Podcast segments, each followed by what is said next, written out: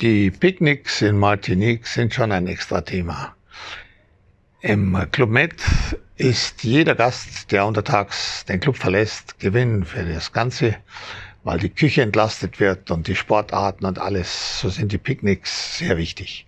Und da war ein sehr netter, aber extra Pariser, der hat die Picknicks gemacht an einem Strand, der wie eine Müllhalde war und da hat er auch nur 20 Leute zweimal die Woche gekriegt, die nicht sehr glücklich waren.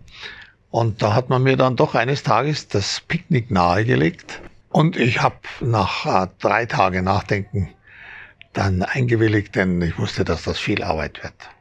Aber okay, und so ging es dann los. Dann haben wir statt zweimal die Woche 20, dreimal die Woche 100 gemacht, die zum Picknick fuhren mit einem Zweimaster. Und das war also toll. Manchmal haben wir noch blinde Passagiere mitgenommen, die gebettelt haben, dass sie mit durften, denn unsere Kapazität fürs Schiff war nur 100. Ja, und so ging es dann los mit dem Picknick an diesem Strand, den wir zuerst mal sauber machten.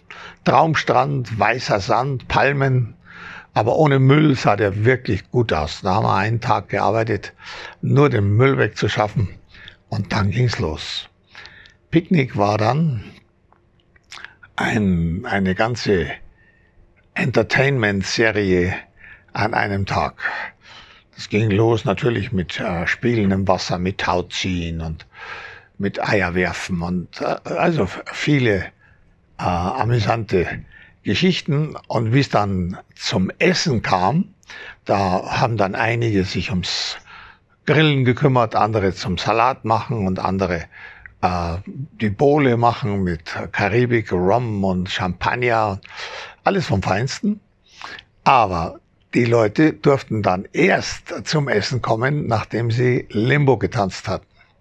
Das heißt, alle mussten auf eine Seite und es waren 100 an der Zahl jedes Mal.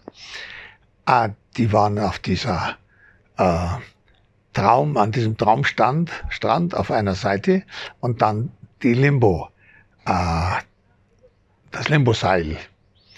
Und die, alle mussten unterdurch, sonst haben sie nichts zu essen gekriegt. Natürlich ist das ein Mordsgaudi. Wenn da ein wirklich dicker daherkommt, da hat man halt dann das Seil ein bisschen höher gehoben. Und so waren sie dann alle durch, alle 100 äh, fertig zum Essen. Und das war auch äh, ein Erlebnis, denn äh, so selbstgebratene Steaks schmecken natürlich ganz anders als wenn man sie sonst wo kriegt.